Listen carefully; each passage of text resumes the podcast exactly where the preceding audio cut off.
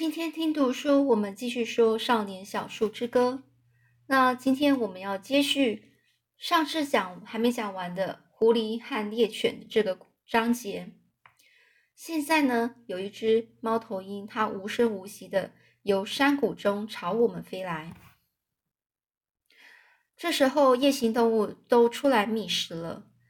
这个猫头鹰呢，它从头爷爷的头顶上飞过去，没有发出任何一点声响，连拍翅膀的声音也没有，就像鬼一样安静地落在谷仓上。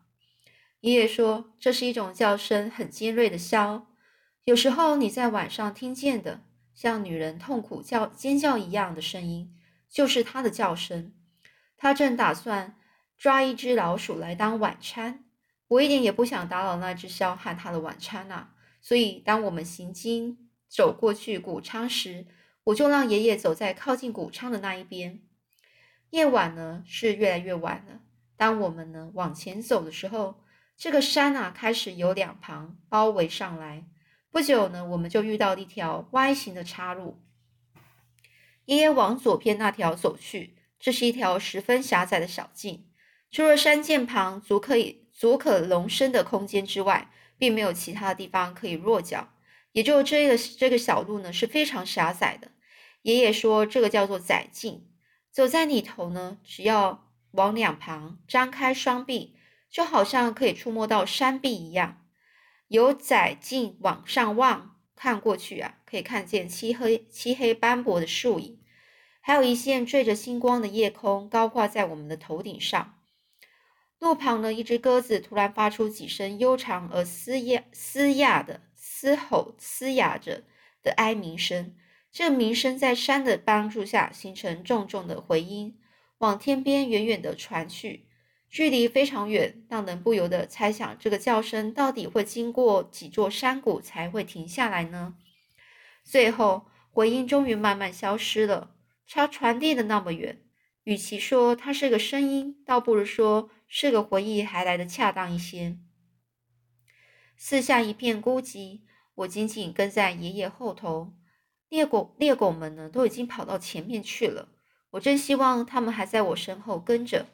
他们不时跑回爷爷身旁去磨蹭着，哀鸣着，希望爷爷能够让他们开始寻找这野兽的踪迹。这个窄径啊，一直向上伸展。我们往前走了没多久。都听到更大的水声响起，那是一条穿过爷爷称之为悬在半空中的隘口，也就是通过山谷间凹隙的小溪。我们离开小径，爬到小溪上的山岩。爷爷把狗放了出来，他只要手一指，喊一声“去”，那些狗儿就会像箭一般射出去，边跑还边发出几声嚎叫声。爷爷说。放他们出去找寻兽鸡，就像带小孩去采梅子一样。我们坐在小溪头上头的一棵一棵松树下，那儿十分温软，因为松树林会释放出热气。但是如果是夏天，你会情愿坐在橡树、山胡桃树或是其他树下，因为三松树会把你热得直冒大汗啊。星星的倒影在粼粼的波光下闪烁着。可以看见星光骑在涟漪和水花上的一个小溪里跳跃着。爷爷说：“当狗们、狗儿们找到史蒂克的痕迹时，我们就可以开始听他们追捕的声过程了。这史蒂克也就是那只狐狸的名字。”爷爷告诉我，我们正坐在史蒂克的一个领域之内。他还说，他认识史史蒂克已经有五年了。大部分的人以为所有猎狐的猎人最后都会把狐狸全杀死，但这并不是真的。像爷爷，他一生从来没有杀过一只狐狸。他猎狐的原因只是为了猎犬，为了倾听他们追捕狐狸的声音。当狐狸一跑回他的巢穴时，爷爷就会唤回，就是叫叫他他的那个猎犬回来。当史蒂克被抓的、被追的整个很厌烦的时候。这个史蒂克呢，他会故意跑得非常远，并且留在小木屋附近，试图引诱爷爷和猎犬们来追捕他。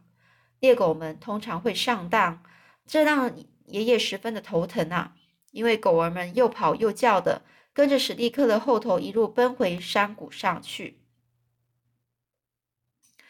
这个时候，要是爷爷心情不好，或是对追捕不太感兴趣，他就会放史蒂克一马。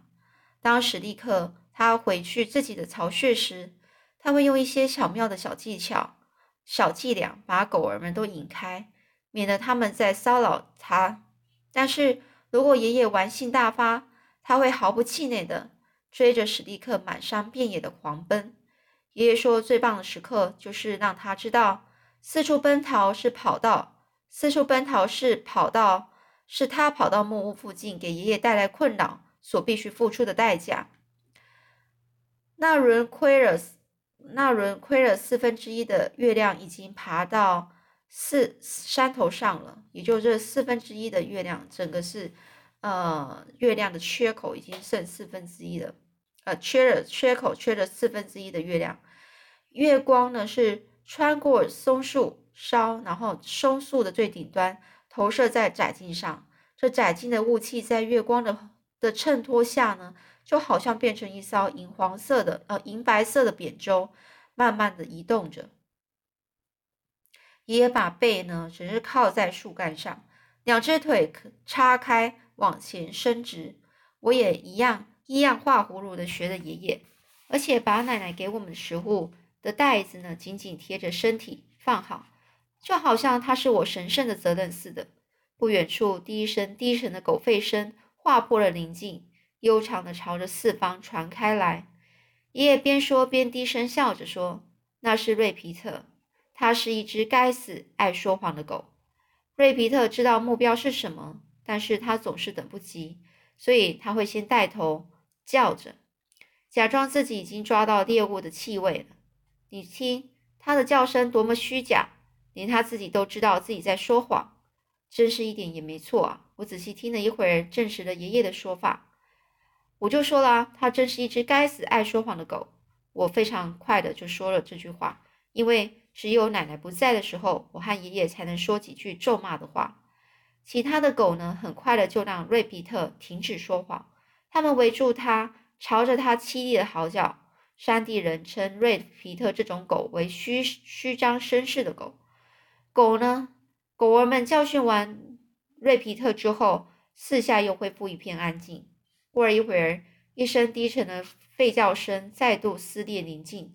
这是的犬叫，呃，整个整个是吠，这个狗狗在叫的声音啊，和瑞比特的完全不同了。声音是长而悠远。我马上就知道这次是真的发现猎物了，因为我听得出来，这是叫的声音中隐隐约约含着兴奋的味道。其他的猎犬也跟着叫了起来。第一声是忧郁男孩叫的。忧郁男孩是一只狗，它是山中嗅嘴嗅觉最好的猎犬。接下来跟在后头是小红，再来是贝斯。另外一声狂乱的吼叫，此刻突然加了进来。爷爷说：“这就是瑞皮特了。他每次都是最后一个。”狗儿们都使尽了全力叫着，声音朝向远方传了出去。他们的和声在山中回响着，就好像四面八方都有猎狗在在叫着似的。突然间，狗呢叫声整个安静下来。这时候，爷爷告诉我，我用心的听，但是听不出什么名堂来。爷爷就说，他们跑到钉头山的山背上去了。有一只夜莺啊，突然从我们脚下的山边发出尖锐如口哨般的声音。看呐！小溪的对对岸，另一只枭回答说：“你是谁？”爷爷低声笑着说：“枭喜欢住在山谷里，而夜莺却喜欢山脊的环境。老鹰认为水边觅食比较容易，枭却不屑留在那里。”一条鱼扑哧的一声从小溪里跳了起来。我越来越担心那些失去声响的猎犬。我悄悄地问爷爷：“他们会不会迷路了呢？”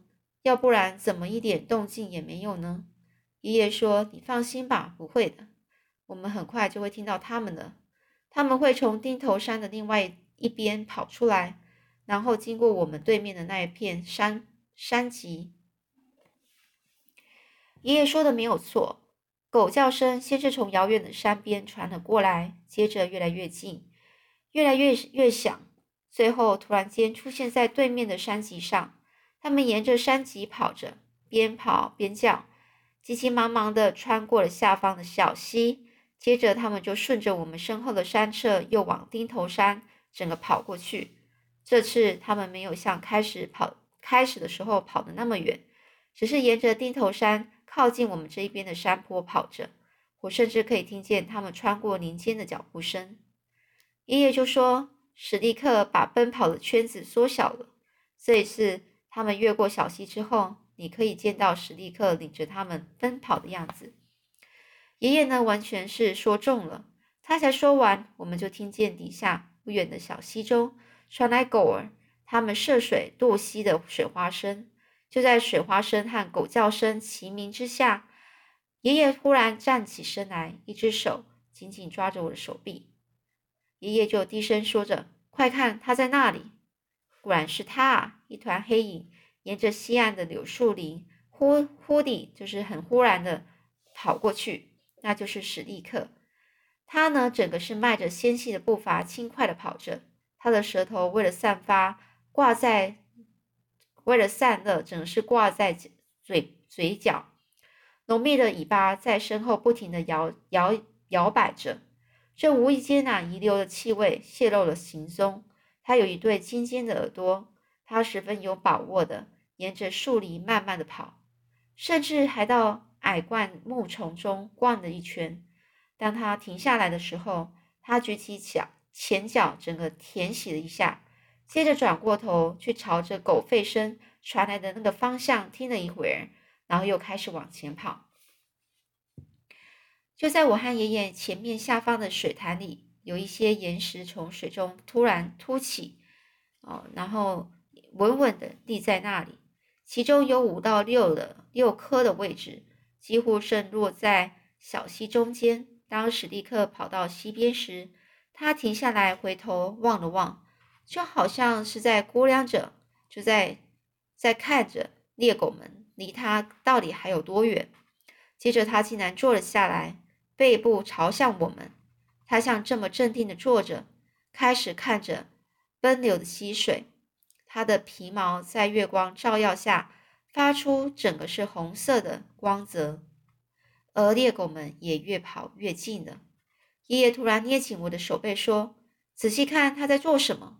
是史蒂克从岸边跳到溪中最近的一块岩石上，他在石头上停了一会儿，然后开始跳起舞来，接着又往第二颗岩石跳去，也在上面挥动了一阵子。就这样，他一块石头接着一块石头的跳着，一直跳到最后一颗。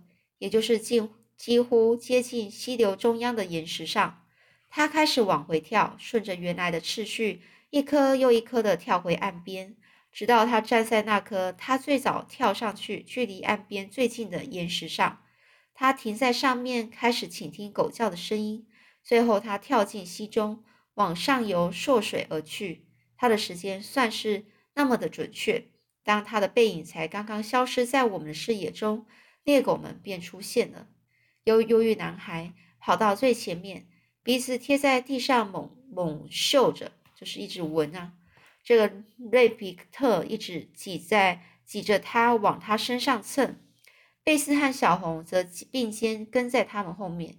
有时候狗之中呢会抬起头，伸长它的脖子，朝天空发出“哦”的笑声，声音之亢奋，令我的血液几乎也跟着沸腾起来。他们一路闻着闻着，跟到了溪边。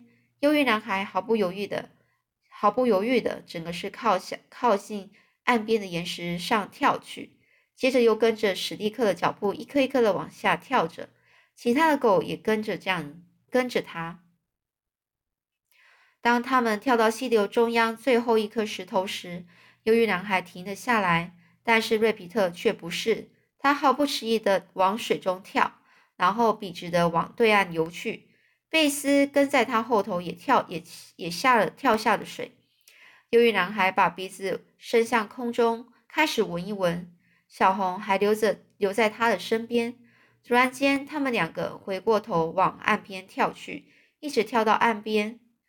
忧郁男孩领着头在岸边旁边啊岸旁啊来来去去闻着，接着他找到了史蒂克的味道了，他开始大声的叫着，小红也跟着他一起叫着。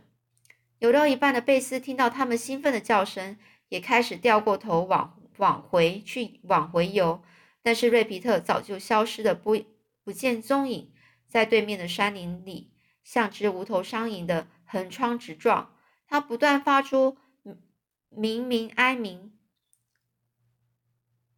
用鼻子在地上乱闻了一通。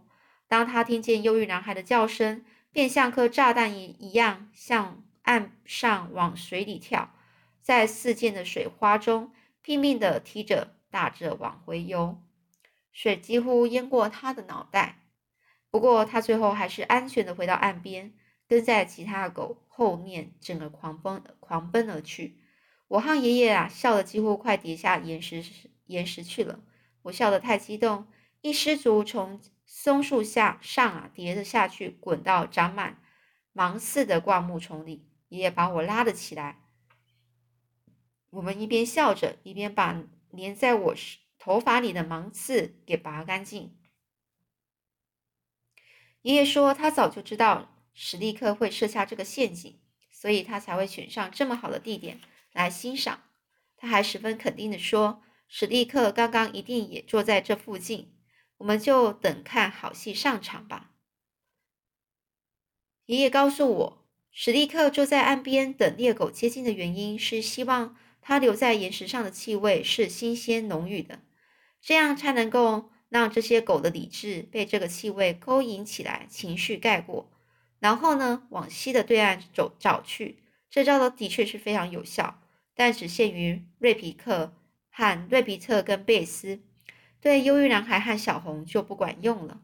爷爷说他曾经看过许多这样的一样的例子，但是因为情感压过了理智，人们才会犯下和瑞皮特一样的错误。而我也是这么认为。我几乎没发现天已经快亮了。我和爷爷爬下爬下岩石，坐在小溪旁的空地上，把面包和肉拿出来吃。这狗叫声又回来了。他们重复的从正前方的山脊跑过，太阳一点一滴爬到山顶上。小溪对岸的树树木里面，在朝阳照朝阳照耀下，闪烁着翠绿的光芒。还有几只冠虫的一个鸟呢，和一只红雀呢，从林中飞出来。爷爷呢，是用刀子剥下几片西洋杉的树皮，然后把它们卷成吸管，我们就。吸管啜饮着溪水，水十分清凉而清澈，几乎可以看到气泡从溪里咕噜咕噜冒上来。水中含着西洋山淡淡的酸味，使我肚子越来越饿。但是我们已经把面包都吃完了。那后面故事又怎么样呢？我们下次再继续说喽。